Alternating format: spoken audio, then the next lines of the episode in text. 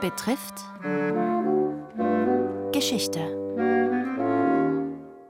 Der israelische Botschafter in Bonn empörte sich. Das ist eine arabische Niedertracht, am Yom Kippur anzugreifen. Ärger als für Christen am Heiligabend.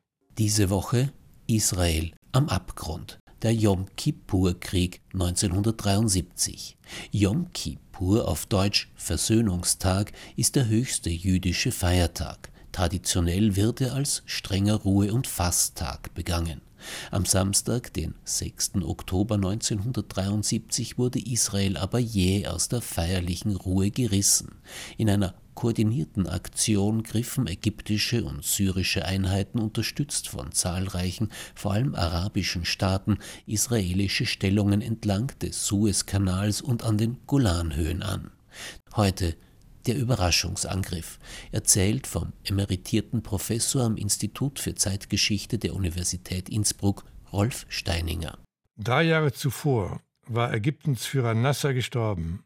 Die zahlreichen Kriegsdrohungen seines Nachfolgers Sadat zur Rückeroberung der von den Israelis im Sechstagekrieg 1967 eroberten und seither besetzten Gebiete hatte man in Israel nicht ernst genommen. Das Ziel des Yom Kippur-Krieges war die Vernichtung des damals von den arabischen Staaten nicht anerkannten Israels und eine Revanche für die erlittenen Niederlagen im Palästinenserkrieg 1948-49, in der Suezkrise 1956 und dem Sechstagekrieg 1967. Israel wurde von dem Angriff vollkommen überrascht.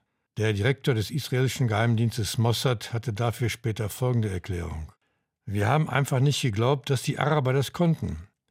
Bis um Mitternacht des 5. auf den 6. Oktober 1973, als ein Mossad-Agent, ein Ägypter, die geheime Information weitergab, dass der Angriff am 6. Oktober um 18 Uhr beginnen würde.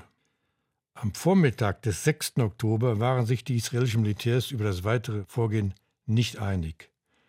Generalstabschef David El-Azhar verlangte eine Generalmobilmachung 200.000 Mann.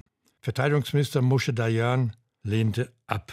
Er wollte nur zwei Divisionen mobilisieren. Sein Argument, bei einer Generalmobilmachung könnten sich die Araber bedroht fühlen und einen Präventivschlag durchführen. El-Azhar verlangte daraufhin einen Präventivschlag gegen die syrische Luftwaffe. Auch das lehnte Dayan ab.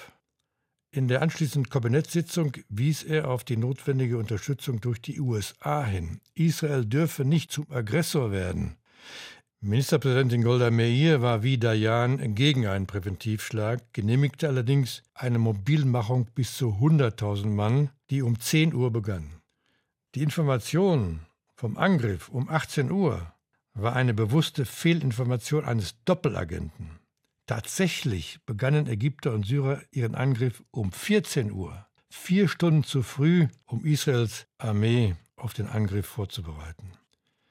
Den Syrern standen 930 Panzer und 30 SAM-Raketenbatterien mit Panzerabwehrraketen zur Verfügung, dazu 20 Panzerdivisionen mit 460 Panzern in Reserve. Dem standen nur 177 israelische Panzer gegenüber. Einige der Besatzungen kamen direkt aus den Synagogen zum Einsatz. Etliche Panzer gingen nicht einmal voll munitioniert in den Kampf. Am Vormittag des 7. Oktober überrannten die syrischen Verbände die israelischen Stellungen am Mount Hermon, durchbrachen deren Verteidigungslinie auf den Golanhöhen und stießen ins Jordantal vor. Dayan beschrieb die syrischen Soldaten später so: Sie kämpften besser als 1967, sie waren entschlossen und fanatisch, für sie war es wie ein heiliger Krieg.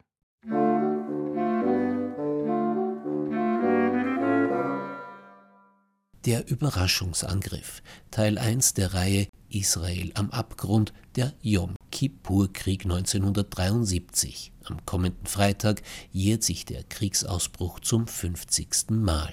Es berichtete Rolf Steininger, Emeritus am Institut für Zeitgeschichte der Universität Innsbruck. Gestaltung Andreas Wolf. Redaktion Robert Weichinger. Morgen schwierige Lage.